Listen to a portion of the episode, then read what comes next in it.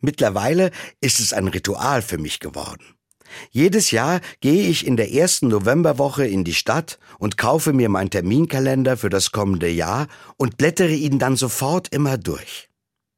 Ich bin dann immer ganz neugierig. An welchem Wochentag liegt mein Geburtstag? Auf welchen Tag fallen die Feiertage? Ganz besonders Weihnachten. Wie liegen die Sommerferien im nächsten Jahr? All das schaue ich sofort nach. Was mich aber am meisten an meinem neuen Kalender fasziniert, da steht noch nichts drin. Jeder Tag ist noch frei. Ich weiß, das wird sich ganz bald ändern. Viele Termine für das kommende Jahr kenne ich jetzt schon und es werden noch jede Menge dazukommen.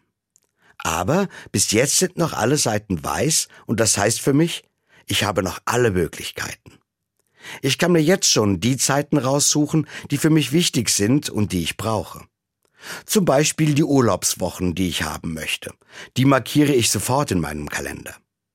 Aber ich trage mir auch freie Tage und Wochenenden ein. Denn ich weiß doch, wenn ich diese Zeiten nicht gleich blockiere, dann füllen sie sich ganz schnell mit anderen Terminen und ich habe dann keine Zeit mehr für mich. Ich will mir auch jetzt schon Ereignisse eintragen, die ich unbedingt miterleben will.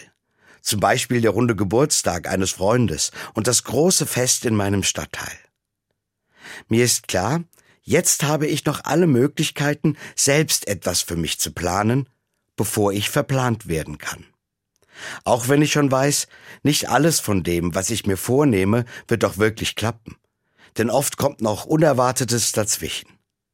Aber immerhin, wenn erst einmal was im Kalender drin steht, ist es nicht mehr so leicht, das für einen anderen Termin abzusagen.